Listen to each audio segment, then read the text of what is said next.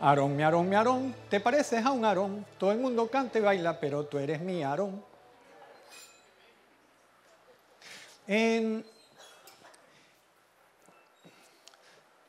Temprano compartí algo de, de los tiempos peligrosos, a lo cual me voy a remitir en unos instantes. Estamos viviendo tiempos peligrosos, tiempos completamente peligrosos, muy peligrosos, a lo cual voy a referirme dentro de unos instantes. Eh, tiempo peligroso que no, no tiene que ver exactamente con este sueño que tuve anoche, pero sí tiene que ver. Sí. No, anoche pocas veces yo sueño, este, no es que nunca sueño, siempre soñamos, pero pocas veces lo recuerdo con tanta claridad. Y, y anoche tuve un sueño bastante inquieto, así como, como que desperté temblando y, y clamando dando gracias a Dios que era un sueño. Estaba yo en mi antigua vivienda en Katia, pues estaba en una platabanda y todo está tranquilo, todo está tranquilo, estoy en la platabanda, estamos hablando. Y esto no lo conté en el primer servicio, pero no me voy a ir sin que ustedes lo, escuchen, porque tiene algo que ver con esto. Y de pronto veo las montañas, la montaña, y empieza a salir, ¿qué es lo que sale eso de los volcanes? La lava, ¿no? Y empieza a salir la lava de, allá del, Ávila. Y, y, yo lo estoy viendo y digo, Dios mío. Y entonces empieza a salir lava y hielo por un lado hielo, bajando fuertemente, y por el otro, no, no lava como tal, sino pantano, barro, barro y pantano. Y empieza el hielo y el barro y pantano, y yo lo estoy viendo. Dios mío, esto es verdad, se cumplió, se cumplió que, que en el Ávila hay un volcán y está, o sea, se cumplió lo que había dicho la gente. Y veo que está bajando y, y en ese momento vino sobre nosotros y arrasó un lugar abajo de la montaña, al pie de la montaña, empezó a arrasar unos lugares y venía hacia, hacia la casa donde yo estoy y empiezo a levantar las manos y empiezo a clamar. Alguien estaba a mi lado, no, no me acuerdo quién era, y empiezo a clamar, Padre, en el nombre de Jesús, que esto no llegue hasta acá. Y, y veo ese Ávila, el Ávila negro, lleno de pantano y por otra parte hielo y todo bajando de una manera sorprendente y de la nada.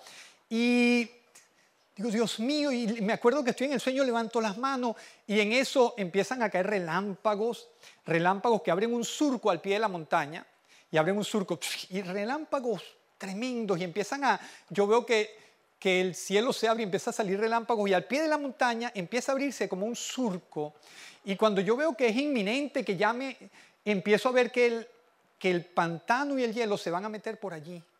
Entonces digo, Dios, tú nos estás librando. Esto es un acto tuyo que nos estás librando con, este, con, este, con estos relámpagos tan fuertes que están cayendo, este surco. Y, y empiezo a, a, pensar en el momento, pero si hace un momento todo estaba tan bien y ahora este desastre, esta naturaleza de pronto se reveló así, ¡pam! De, la nada y está cayendo pantano está cayendo hielo y, resulta que de alguna manera llegó donde estábamos nosotros. Y mi mente, cuando camino por las habitaciones, camino sobre hielo porque había tapeado las habitaciones y camino sobre hielo y miro hacia abajo, tapeado un poco de lugares allá abajo, yo, Dios mío, sale un hermano mío, un hermano de sangre, y me dice, voy a ver cómo está la familia allá abajo. Y me dice, Él me dice, no temas, esfuérzate. No temas, esfuérzate. Y yo estoy allí en el sueño pensando cómo voy a ver a la familia toda tapeada. Todo está tapeado.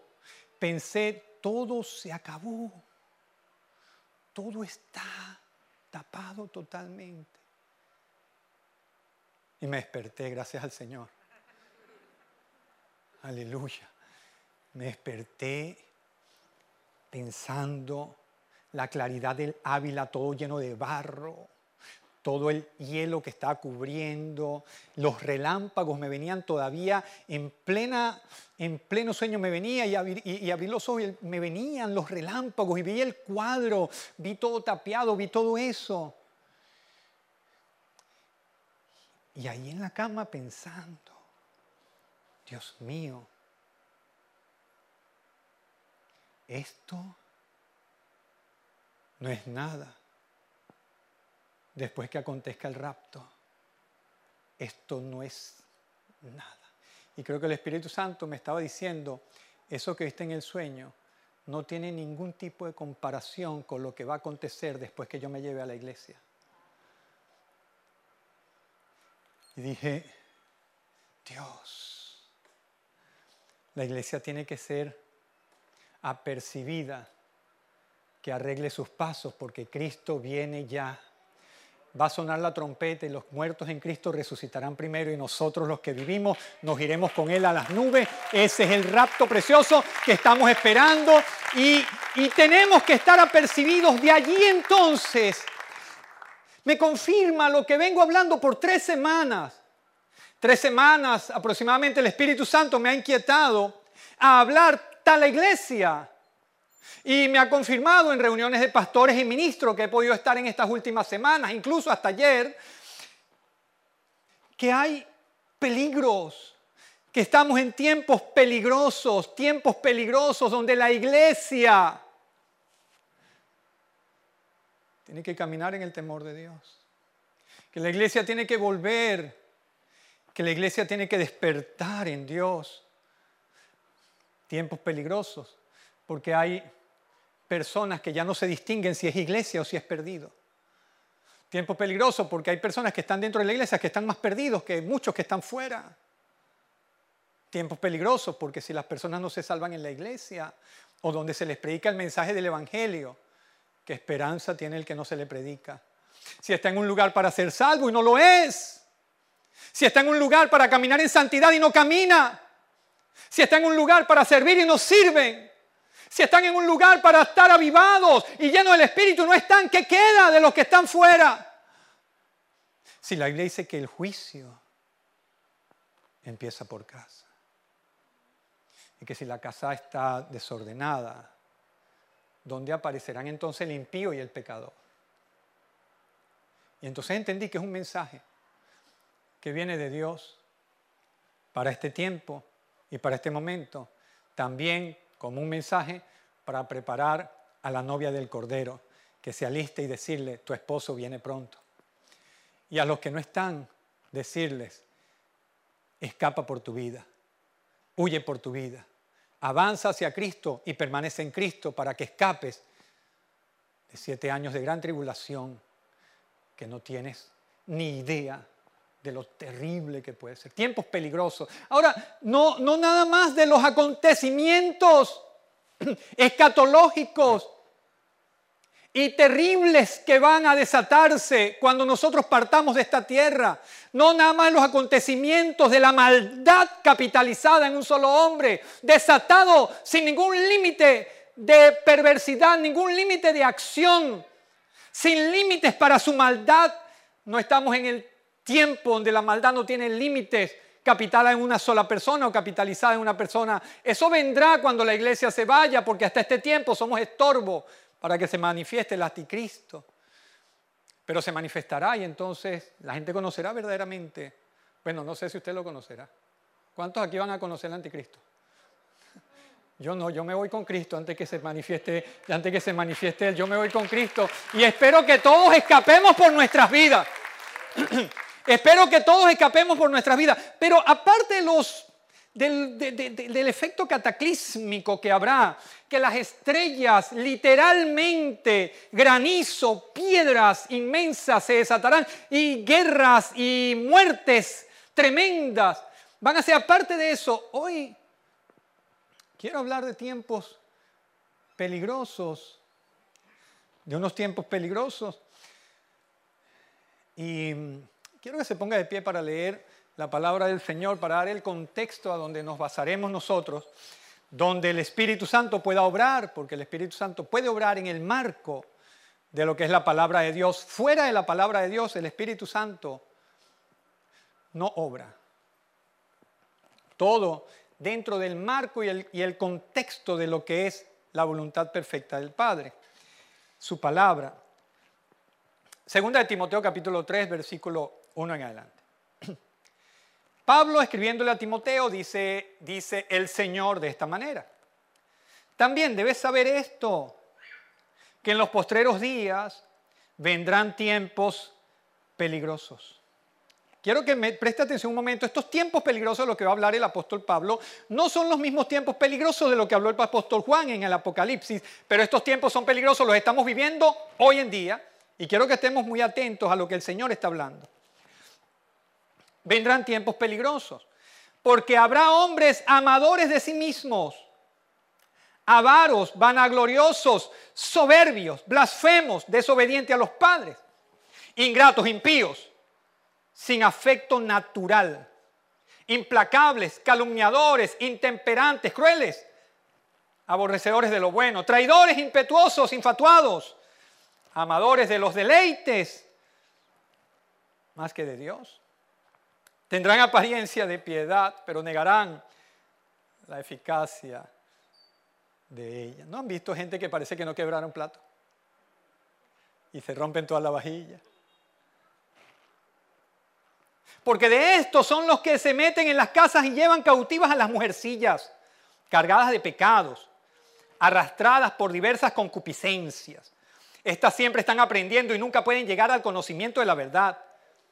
Y de la manera que Hams y Hambres resistieron a Moisés, así también estos resisten a la verdad. Hombres corruptos de entendimiento, réprobos en cuanto a la fe. Hannes y Hambres, eh, la, historia dice que eran los dos magos que echaron las serpientes cuando Moisés echó una serpiente.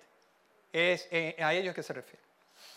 En cuanto a la fe, mas no irán más adelante, porque su insensatez será manifiesta a todos, como también lo fue la de aquellos.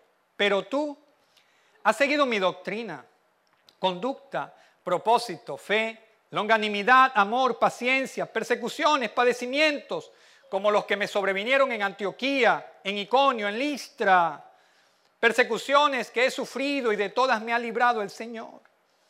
Y también todos los que quieren vivir piadosamente en Cristo Jesús padecerán persecución. Mas los malos hombres y los engañadores irán de mal en peor, engañando y siendo engañados. Pero persiste tú en lo que has aprendido y te persuadiste sabiendo que de quién has aprendido y que desde la niñez has sabido las sagradas escrituras, las cuales te pueden hacer sabio para la salvación por la fe que es en Cristo Jesús.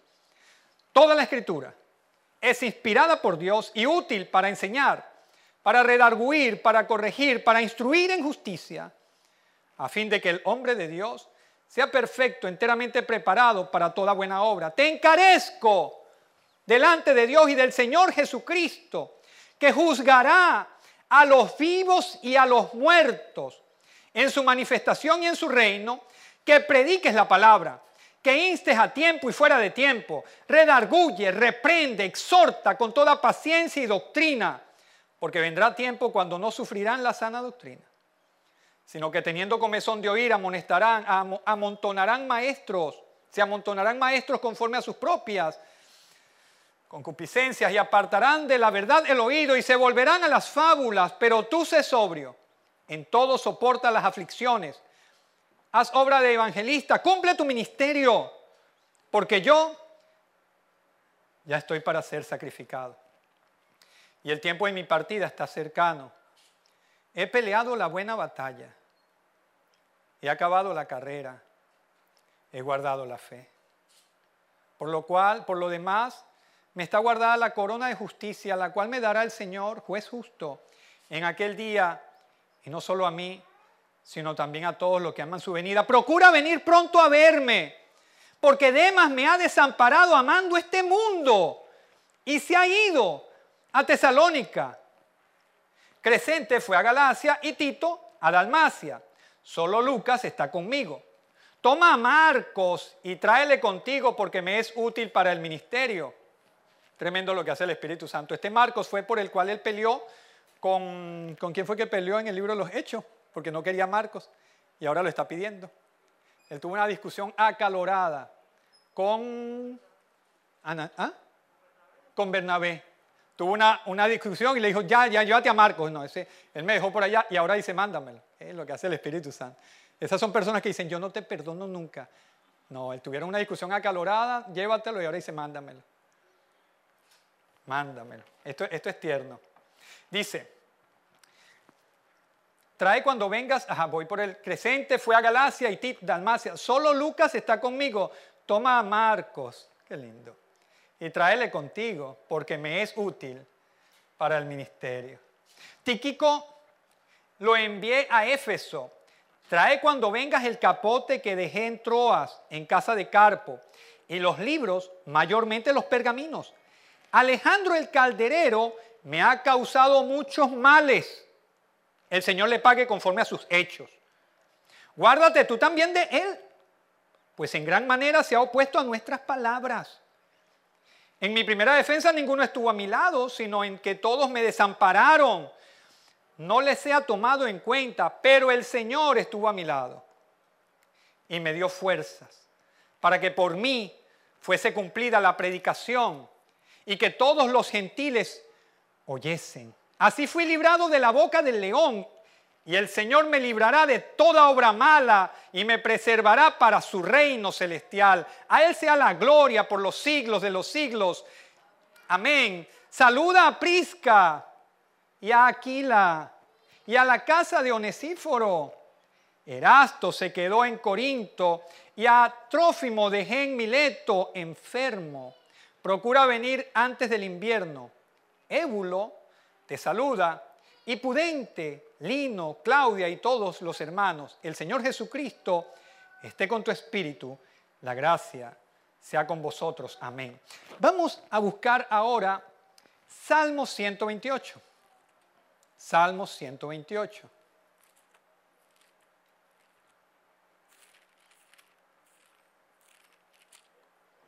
Ahí lo tenemos.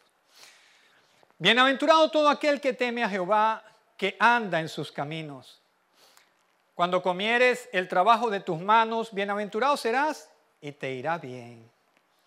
Tu mujer será como, vid que lleva fruto a los lados de tu casa. Así es mi esposa, ¿saben? Es como vid que lleva fruto a los lados de mi casa. Tus hijos, como plantas de olivo alrededor de ti mesa. Así son mis hijos biológicos y mis hijos espirituales también. Como plantas de olivo alrededor de tu mesa. He aquí que así será bendecido el hombre que teme a Jehová. Bendígate Jehová desde Sión y veas el bien de Jerusalén todos los días de tu vida y veas a los hijos de tus hijos, paz sea sobre Israel. Vamos a Hechos capítulo 1, versículo 8. Hechos capítulo 1, versículo 8, para que usted pueda sentarse, si no se ha sentado todavía. Hechos 1, 8. Sí. Pero recibiréis poder cuando haya venido sobre vosotros el Espíritu Santo, y me seréis testigos en Jerusalén, en toda Judea, en Samaria y hasta lo último de la tierra. Amén. Y vamos a tomar como título, y recibiréis poder. Padre, gracias en el nombre de Jesús. Tu palabra está ungida. Tu palabra ya es ungida. Tu palabra es eterna y ya en ella trae unción de rompimiento sobre nuestras vidas. Tu palabra en sí misma trae libertad, bendición, ilumina nuestro camino y sana nuestras enfermedades. Tu palabra en sí misma ya ha sido soltada sobre nosotros como un baño de nieve, como un baño de agua sobre nuestras vidas. Ya hemos sido impregnados por el poder de tu palabra. Ahora pido que nos unjas en esta hora, que nos unjas con tu Santo Espíritu para poder, Señor, aplicar esta palabra preciosa y poderosa a nuestras vidas y que tú traigas transformaciones profundas y rompimientos en cada uno de nosotros. En el nombre de Jesús. Amén. Denle un aplauso a Dios y tome asiento, por favor.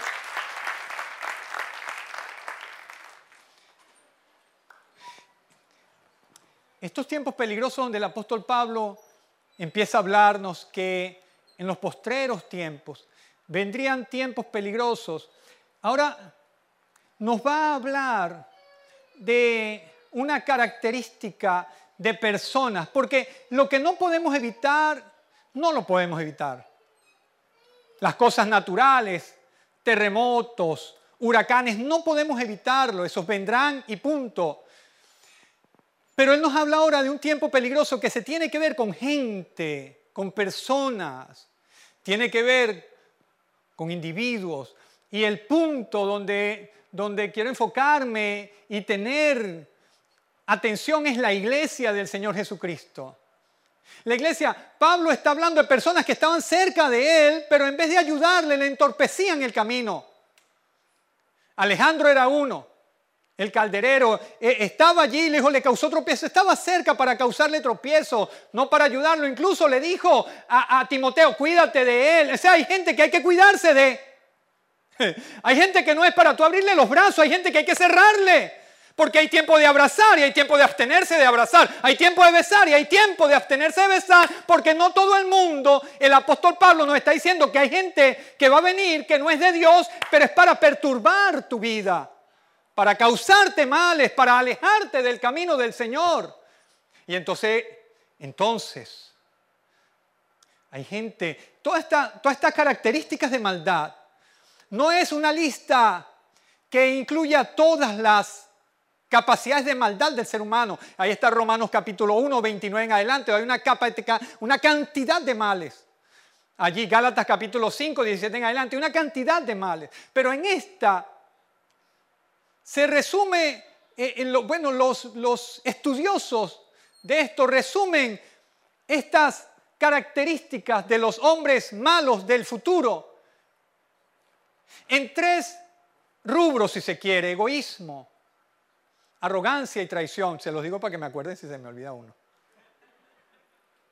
Egoísmo. Él está hablando aquí y, Matthew Henry en su comentario lo, lo simplifica de una manera muy interesante.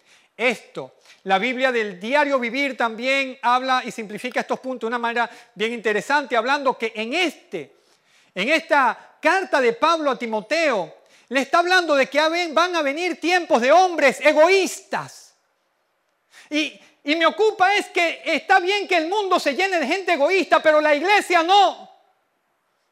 Que la iglesia, la gente debe deslastrarse del viejo hombre y vivir de acuerdo a la piedad. Pero el egoísmo dice, dice que el egoísta es la persona que todo girará alrededor de él y querrá amasar grandes fortunas es para poder decir que él es alguien y amasará grandes fortunas es para pavonearse con la gente.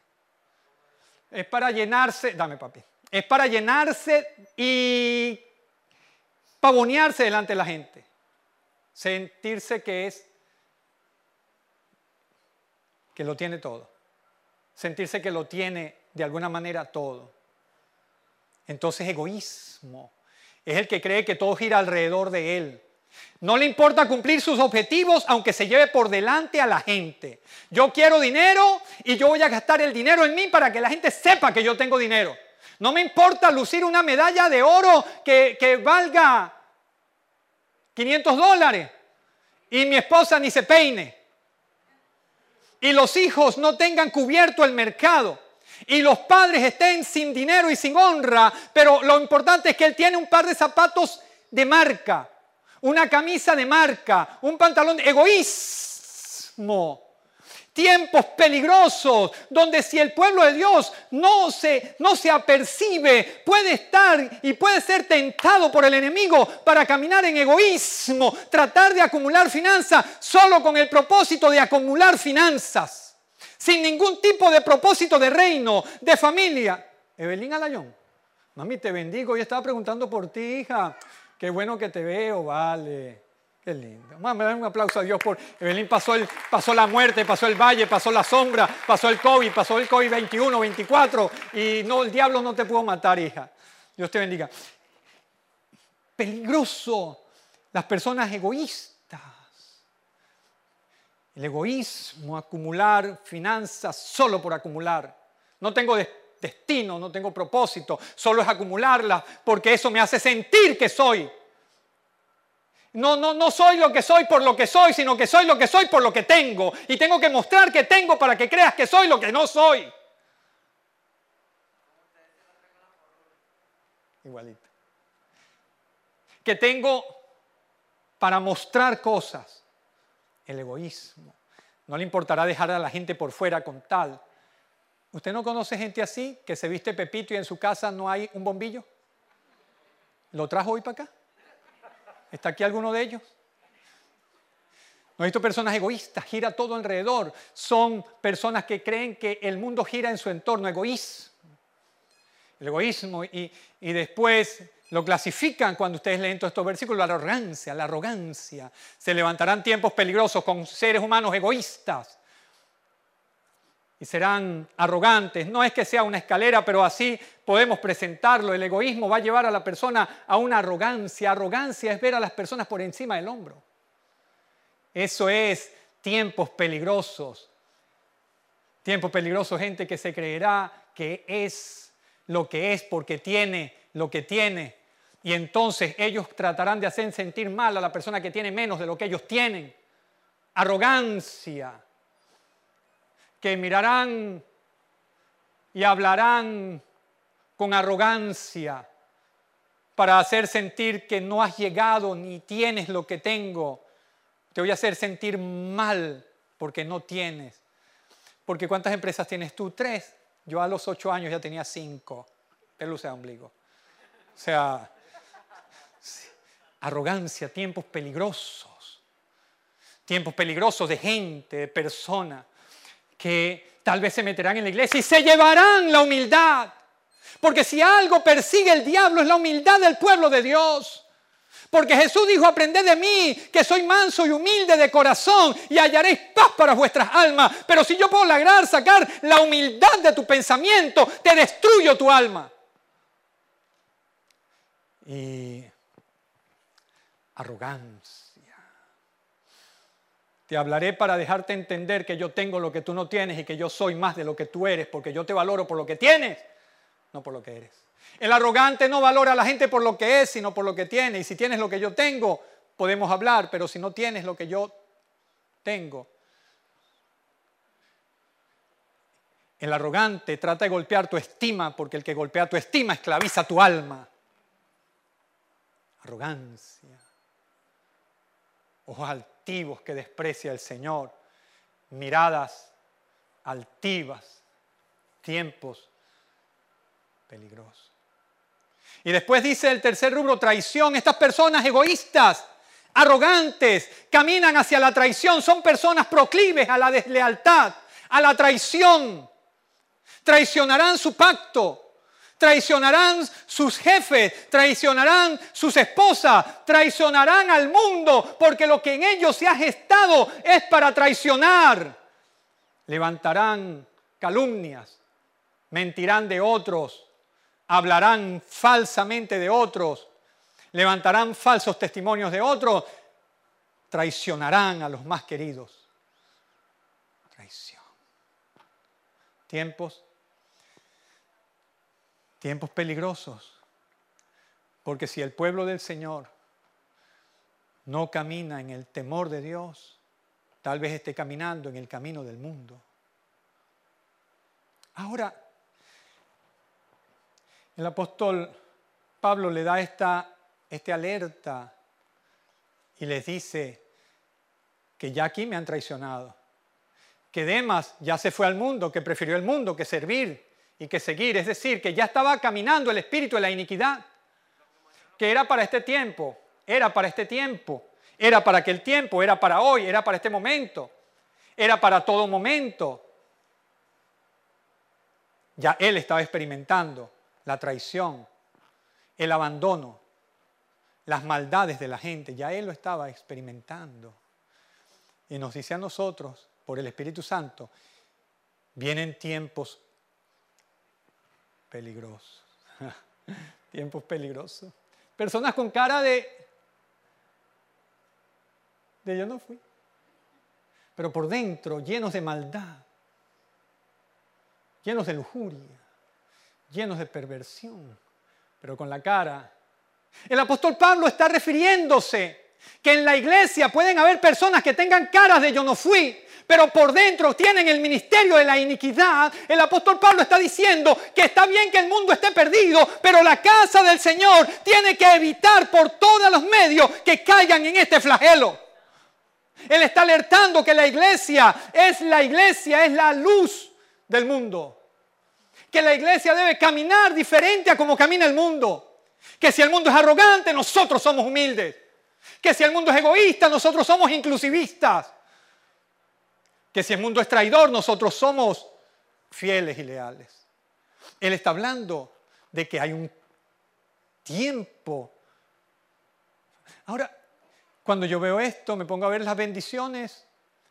¿Qué dice el Salmo 128? No nada más el Salmo 128. Si nos ponemos a ver muchos salmos, tienen repletas bendiciones, muchas bendiciones. Pero el Salmo 128 nos, nos habla de que así será Bendecido el hombre que teme a Jehová. Así será el hombre que teme a Jehová bendecido. Pero el mundo nos ha dicho a nosotros otra cosa de qué es estar bendecido. O, o qué es bendición o qué es pasarla bien. Que es, el mundo nos ha dicho a nosotros que pasarla bien y disfrutar la vida es tener mucho dinero, un carro grande, unas cornetas amplificadas, una buena planta de sonido, amanecer en la playa con cuatro personas que tú no sabes qué es, ponerle todo el volumen, sacar un caballito frenado. ¿Hay caballito frenado a estas alturas todavía? ¿Sí hay? Porque yo hace años veía el caballito frenado. Ahora hay superior y otras cosas, no me diga que no. y sacar una botella de esa y decir, ¡eh! Estoy disfrutando la vida. Estoy disfrutando la vida e irse a su casa en ese carro, rum, rum, rum, y llegar a la casa y estoy disfrutando la vida. Está, ¿Qué vida, qué disfrute estoy teniendo? Y las personas nos han enseñado que eso es disfrutar la vida. Que disfrutar la vida es tener libertad para la droga y dinero para ella. Libertad para el alcohol y dinero para el alcohol. Libertad para el cigarro y dinero para el cigarro. Libertad para las mujeres y dinero para las mujeres. Libertad para el desliz y dinero para el desliz. Y nos han enseñado, ¡eh! Así es que se disfruta la vida. ¿Qué estás haciendo tú? Disfrutando la vida. Hoy voy para una discoteca, creo que todavía se llama así. Pero son casas nocturnas, casas de fiesta, que se van de noche y en la mañana dicen a las 2 de la mañana, prepárese todo porque estamos es disfrutando la vida. Y si el evangélico no se apercibe a caminar en el temor de Dios, vamos a ser dignos de conmiseración de ellos, porque ellos van a asomarse y van a ver a un evangélico, evangélico afligido, entristecido, que va a la iglesia porque lo llevan, que ha perdido el gozo de todo. Y entonces lo va a agarrar este eléctrico y va a decirle, hola, mira, vamos a disfrutar la vida en una fiesta. Y va a decir, no, yo soy evangélico, la gloria de Dios. Le van a decir, ay, pobrecita. Mira, está la evangélica, pobrecita. No, ellos no pueden disfrutar la vida, está, ellos no pueden disfrutar la vida, pobrecita la evangélica. Ay, tú, tu abuelita era evangélica, ¿verdad? Te metió a eso temprano. Seguro eres virgen todavía, qué pérdida. Qué pérdida, todavía eres virgen, qué pérdida. Mira, ya es virgen. ¡Ah! De verdad, no, sí. qué va. Una monja, porque es monja. Deja la monja. Deja la monja, porque sí. O sea, yo, yo, tú no has disfrutado la vida. Yo sí vengo disfrutando la vida hace tiempo. Mire, ahorita vamos a disfrutar la vida. ¿Por qué no te empatas con nosotros? Vamos a disfrutar la vida. Mírate, aquí está la camioneta, aquí está la bebida. ¿Qué quieres tú? Aquí tenemos de todo. Vamos a ir siete de la noche, una fiesta. Después vamos a amanecernos. Vamos a ir para, para, para, por ahí, para la Guaira. Y ahí vamos. ¿Qué te parece? Porque el mundo cree que eso es disfrutar la vida. Pero déjeme decirle que Hollywood con todo su esplendor y todos los actores con todo su esplendor con todo el dinero que tengan para, para droga, para libertinaje, para fiesta, para piscina y para todo, todo lo que pueda tener, no van a llenar nunca el vacío de Dios que está dentro de su corazón, porque hay un vacío dentro que solo lo llena Dios, no lo llena el dinero, ni la fama, ni el poder, y eso que ellos llaman disfrute, los deja vacíos al siguiente día. Ahora, déjeme decirle lo que es disfrute. Déjeme decirle a usted lo que es un verdadero disfrute. Un verdadero disfrute es cuando usted está en su casa y puede levantar sus manos al cielo y decir, Padre, te amo. Gracias por la vida. Eso es disfrutar la vida. Cuando usted está en cualquier parte de la calle, usted se detiene y dice, oh Dios, tú estás conmigo. Gracias por estar conmigo. Eso es disfrutar la vida. Cuando usted puede llegar a su casa y se arrodilla delante de Dios y dice, Padre, gracias por la vida. Eso es disfrutar la vida. Disfrutar la vida es tener al Espíritu Santo dentro de uno las 24/7 y caminar como un templo de Dios todo el día sabiendo que Dios está contigo. Eso es disfrutar la vida. Ahora, me preocupa que muchos evangélicos no están disfrutando la vida, porque muchos no pueden levantar sus manos a adorar a Dios, porque están llenos de pecados, concupiscencia, de maldad, de fornicación, de, de masturbación, de, mal. Y entonces me pregunté por un momento, ¿por qué la iglesia evangélica está tan guanchita? El verbo aplicado por Daniel, mi hijo, guancho, guanchito. Está guanchito. Que por cierto, está cumpliendo 24 años mi hijo. Eh, eh, ¿Por qué la iglesia está tan guanchita? Porque a veces para ir a la iglesia cuesta. Es como plomo en los pies. ¿Por qué ir a la iglesia para muchos es una lucha en vez de una bendición? Porque estamos tan guanchitos, muchos, porque muchos evangélicos se quieren divorciar. Porque muchos tienen una vida sin sabor y sin sentido, sin propósito. Porque muchos evangélicos. ¿Se acuerdan? Me, recordé esta mañana cuando salíamos hace años que teníamos panderetas y salíamos para la iglesia con panderetas desde la casa. Ustedes no se meten en esos zapatos. Pero nosotros mucho Eliasal, ¿verdad? Y una pandereta, clac, clac, clac, clac, y ahí van los aleluya, decían, ahí van los aleluya. No nada más por falda, sino por pandereta. Estos son los panderetas, aleluya. Y la gente iba con su familia, vamos para el culto. Y los hijos iban y cada uno se lleva su pandereta. Iban por la calle y todos iban para la iglesia. Y ahí todo el mundo sabía que ahí van los aleluya. Ahí van los aleluya. Pero los aleluya causaban una impresión positiva en la gente. Porque decían, esa gente está contenta. Hoy domingo no van para la playa van para la iglesia. Están contentos. Entonces, nada más por eso mucha gente seguía tras los aleluya. Porque ellos iban. No como hoy la gente va a la iglesia. La gente hoy va a la iglesia así. Espérame allá. Ve tú primero. Y si yo no llego, a mí no me juzgue, porque Dios está en la casa. Porque, porque Dios está en todas partes. Porque tiene que ser en la iglesia, aquí está Dios también. E inventan sus propias doctrinas falsas. Cuando el apóstol Pablo dijo que se amontonarán a oír palabras mentirosas y su oído se apartará de la verdad para inventar sus propias teologías y él dijo, sigue mi doctrina.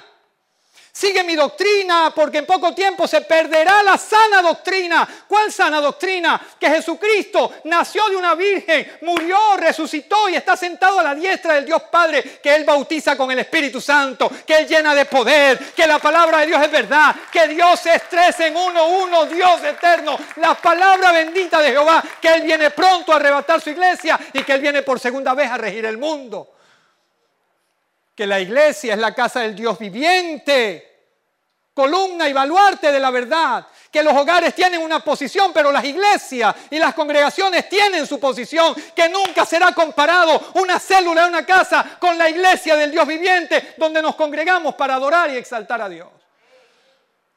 Pero se amontonarán, porque vienen tiempos peligrosos donde dirán, ve para la iglesia tú, aquí es que te hace falta, cuaima. Me quedo. Tiempos peligrosos que harán sentir mal a los buenos y los buenos creerán que son los malos.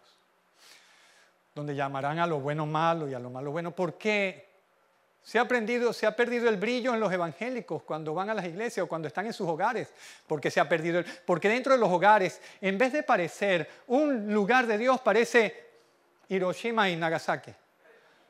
Porque los hogares, en vez de estar como un santuario para Dios, están como una trinchera del enemigo?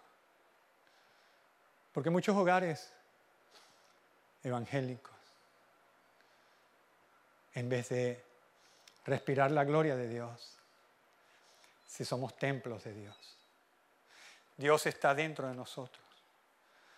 Porque dentro de nuestro hogar no está Dios manifestado fuera de nosotros. ¿Qué ha pasado? Me puse a preguntar, apoyándome en las preguntas que hizo un ministro que dijo, hizo esta pregunta delante de unos 40 pastores. Y dijo, un apóstol dijo, pastores, permítanme hacer una pregunta. ¿Dónde se perdió el Evangelio? En los ministros y en los pastores. Y permítame, dijo el apóstol, dijo el pastor diciendo, y permítame que les diga, permítame que les diga, ¿por qué algunos pastores o evangelistas o lo que sea terminan de predicar una campaña y van y pecan y se acuestan con otra persona? ¿Por qué hay pastores solteros que invitan a fornicar a mujeres sin casarse? ¿Dónde? Dijo, ¿dónde se perdió ese temor de Dios. ¿Dónde se perdió el Evangelio? ¿Sabes? No se puede vivir un Evangelio sin Cristo, es un invento. Es más, no se puede ser evangélico sin Cristo. No se puede ser cristiano sin Cristo. No se puede adelantar uno a la cruz ni atrasarse a la cruz. La cruz es el centro del avivamiento de todo cristiano. No puedo perder la cruz, pero hay personas que perdieron la cruz del Evangelio. Entonces, ¿dónde aparecerá el impío y el pecador?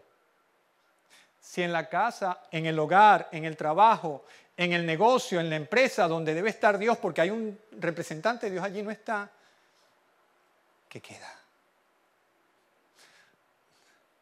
¿Dónde se perdió esto? La pregunta, cuando le hicieron, estuvieron conversando, el Espíritu Santo me habló.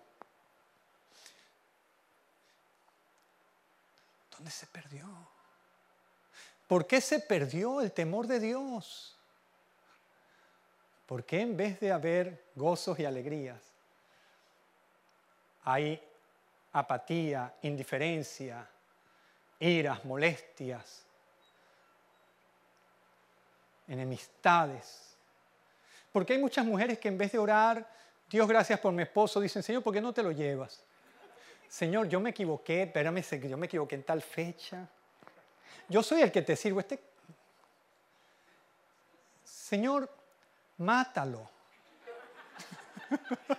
no, pero como se lo están diciendo al Señor, surge, suena piadoso. Señor, ay Dios, yo pudiera volar, pero esta es una jaula.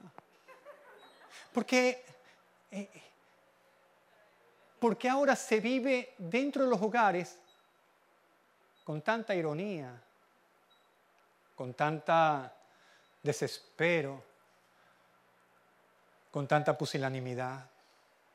¿Sabes que en los tiempos, tiempos peligrosos de lo que hablaba el apóstol, tiempo el apóstol, tiempos peligrosos, tiempos peligrosos, El tiempos peligrosos en Strong, que es una, traducción de todos los artículos, todos los, los, verbos que están allá, él dice que tiempos peligrosos tiene que ver con maldad, vejación, humillación, maldad, perversión, todo eso, tiempos peligrosos, tiempos que no se va a poder hablar con la gente cara a cara, tiempos que no se va a poder confrontar a alguien con el pecado, porque se van a quebrar cuando alguien les diga, esto es malo, aquí no hay amor, me voy. Es, tiempos que no le vas a poder decir a la gente las cosas como son porque se van a ofender.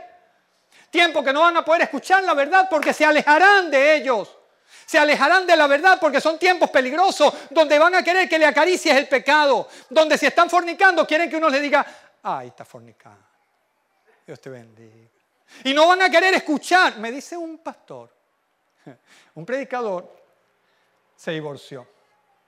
Yo no tengo nada que condenar ni de juzgar en lo absoluto sobre una persona que se divorcia. Pero este, este pastor se divorció, yo le hice una pregunta. Le dije, pastor, ¿y cuando te toque predicar de familia o a la familia? ¿No? pues mi pregunta, no le hice con mala intención, lo que quería era nutrirme. Total, él era pastor antes que yo. Y le digo, y cuando te toque predicar de familia, o sea, yo me estaba imaginando yo con un divorcio predicándole a los matrimonios, enseñándole al matrimonio. ¿no? Recuerden, no juzgo ni condeno. Sencillamente estoy viendo cómo sería, porque yo necesito. Entonces le digo, ¿cómo tú, cómo, cómo tú le vas a predicar a la familia y a los matrimonios después de esto? ¿no? Me dice, no, es que yo con no hablar de eso es suficiente.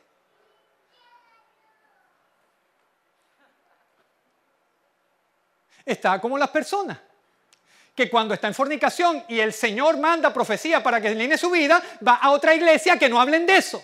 Porque prefiere no ser estorbado. Entonces prefiere ir a una iglesia nada más motivacional que le diga, tú estás bien, tú estás, bien. Pero esta iglesia es una iglesia del Dios viviente, que hay profeta en la casa para denunciar el pecado y para decirte, arregla tu vida con Dios. Porque cada vez que aparecía un profeta había un pecado en el pueblo, en los gobernantes, en los sacerdotes y en el pueblo. Y el profeta aparecía para hablar de eso 40 años, hasta que derrumbaba el pecado. Pero aparecía para hablar de eso, hablar de eso, hablar de eso hasta que se desmoronara. Y era como un martillo que golpea al yunque. Y Dios le decía al profeta, te voy a poner frente de bronce, frente de hierro, para que no te aflijas ni te, ni te intimides delante de ellos. Porque la labor del profeta es alinear a los gobernantes, alinear a los sacerdotes, alinear al pueblo con Dios. No acariciarle su estructura de vida.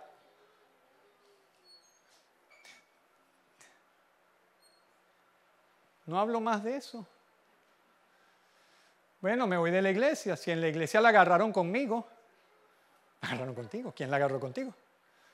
Hay personas que yo ni conozco y hoy están aludidas por el mensaje. Y me siento bien que se incomode. Porque para eso Dios me paga. Para incomodarlo a usted y se arregle la vida con Dios. Y que todo pecador en las bancas de la iglesia sienta una punzada para correr a arrepentirse delante de Dios y nunca se acomode con el pecado. Porque es su alma eterna la que se puede perder. Ahora, viendo la vida hace dos mil años atrás. El Señor murió, resucitó y reunió a los apóstoles, a los discípulos que estaban allí. Y él sabía que para seguirlo a él necesitarían a alguien como él por dentro que para que los discípulos pudieran seguir avanzando, tenía que venir alguien como él mismo que estuvo con los discípulos para que estuviera con ellos después que él se fuera. Y el Señor entonces me habló. Porque el pueblo de Dios está viviendo de una manera que el mundo no los diferencia. No se sabe quién es cristiano y quién no es. El mundo no puede distinguirlos. ¿Por qué el pueblo de Dios no puede distinguirlos? No se les puede hablar porque se rompen. Pusilánimes, ambivalentes, débiles en carácter. Y el Señor me habló. Y me dijo, lo que precisamente les leí en este momento en la palabra de Dios. Pero recibiréis poder cuando venga sobre vosotros el Espíritu Santo. Déjeme decirle, para servirle a Dios tiene que ser lleno del Espíritu Santo. Para caminar con Dios tiene que ser en el Espíritu Santo. Para vivir con Dios tiene que ser en el Espíritu Santo con el Espíritu Santo. Tenemos que tener comunión con el Espíritu Santo, caminar en el Espíritu Santo. Todos los que son guiados por el Espíritu de Dios, estos son hijos de Dios. Nos hemos conformado con la obra de la salvación del Espíritu Santo. Nos hemos conformado con la salvación nada más de la cruz y la obra de salvación, la obra, la obra de salvación del Espíritu Santo que nos inserta en el cuerpo místico de Cristo. Nos hemos conformado con la salvación, pero Jesús Juan el Bautista anunció que venía alguien que nos iba a bautizar. No nada más nos iba a salvar, sino que nos iba a salvar y nos iba a bautizar en el Espíritu Santo. Ser llenos del Espíritu Santo, lo hemos abandonado. Hemos abandonado en la persona que nos mantiene en Cristo. Hemos creído la obra del Espíritu Santo que nos introduce en Cristo, pero hemos rechazado la persona que nos mantiene caminando en Cristo Jesús, la persona y la presencia del Espíritu Santo que nos mantiene en Cristo. Si preguntamos por qué, es que están las cosas como están, es porque hemos abandonado la comunión con el Espíritu Santo. Y la iglesia ha caminado muchas veces de espalda al Espíritu Santo. Y la iglesia muchas veces le pasa como los que, los que les predicó Felipe, no conocían ni del Espíritu Santo. Y es por eso que muchos cristianos están metiendo las patas por allá afuera, están cometiendo miles de errores. Y si usted le pregunta, ¿tú estás bautizado en el Espíritu Santo? Ni sabía que había Espíritu Santo. ¿Y cómo puedes ser un creyente de poder si no eres lleno del Espíritu Santo? Porque recibiréis poder y me seréis testigo. Ahora, no testigo como de esto, tocar la puerta. ¿Y quién eres tú, un testigo, Jehová? No, yo no estoy hablando de eso. Testigo. Testigo es mártir. Testigo es una persona que es capaz de dar su vida por mantener su fe en Jesucristo. Testigo es Esteban Testigo el apóstol Pablo, testigo el apóstol Pedro, testigo millones y millones de hombres que han dado su vida por creer en Jesucristo. Eso es testigo, un mártir. Un mártir. Recibiréis poder para que seas mi testigo, para que seas mi mártir, para que te tengas que negar a ti mismo con tal de que Cristo brille y de que Cristo se lleve la gloria y de que vean en ti un instrumento de salvación en un instrumento de perdición. Recibiréis poder cuando venga sobre vosotros el Espíritu Santo. Ahora, estoy hablando de los nuevos que nunca han sido bautizados, que tienen que ser bautizados en el Espíritu Santo. Que no es opcional ser bautizado en el Espíritu Santo. Que es obligatorio para caminar y caminar llenos del Espíritu Santo. Pero si no se les habla del Espíritu Santo, ¿cómo van a saber que hay Espíritu Santo? Pero estoy hablando también de los antiguitos que se llaman cristianos y no conocen al Espíritu Santo. Y no han sido bautizados todavía por el Espíritu Santo. Y entonces te puedes dar la respuesta, ¿por qué es que todavía tu, tu casa no camina en el poder de Dios? Personas conocen la Biblia mejor que yo. Pero el que hace la vida de la Biblia real es el Espíritu Santo dentro de uno. el Espíritu Santo. Cuando una persona está llena del Espíritu Santo es diferente. Una persona llena del Espíritu Santo mira diferente, camina diferente, habla diferente, actúa diferente. Una persona llena del Espíritu Santo sirve diferente. Una persona llena del Espíritu Santo habla, se comunica diferente. Una persona llena de lujuria transfiere su lujuria por su mirada. De lo que está lleno es lo que habla, lo que transmite. Una persona llena del mundo, llena de vanidades, llena de cosas estériles. Eso es lo que da. Pero una persona, llena, una persona llena del Espíritu Santo mira distinto. Hay evangélicos que miran a otros como gallinas mirando sal. Yo soy evangélico para la gloria de Dios. Miran, actúan y hasta dicen que lo perdone Dios. Yo no porque lo que está lleno es de basura. Pero una persona llena del Espíritu Santo es capaz de perdonar, es capaz de humillarse, es capaz de decir, Dios, me arrepiento, me humillo, vengo delante de ti. Padre, ayúdame. Es que la diferencia es notoria entre una persona llena del mundo y una persona llena del Espíritu Santo. Una persona llena del Espíritu Santo ve lo que no le agrada a Dios ama lo que agrada a Dios, desecha lo que no le agrada a Dios, inmediatamente busca la presencia de Dios, quiere amar a Dios, siente cuando contricta a Dios, siente las penas del alma, cuando hace algo que a Dios no le agrada, cuando levanta el puño y se lo devuelve.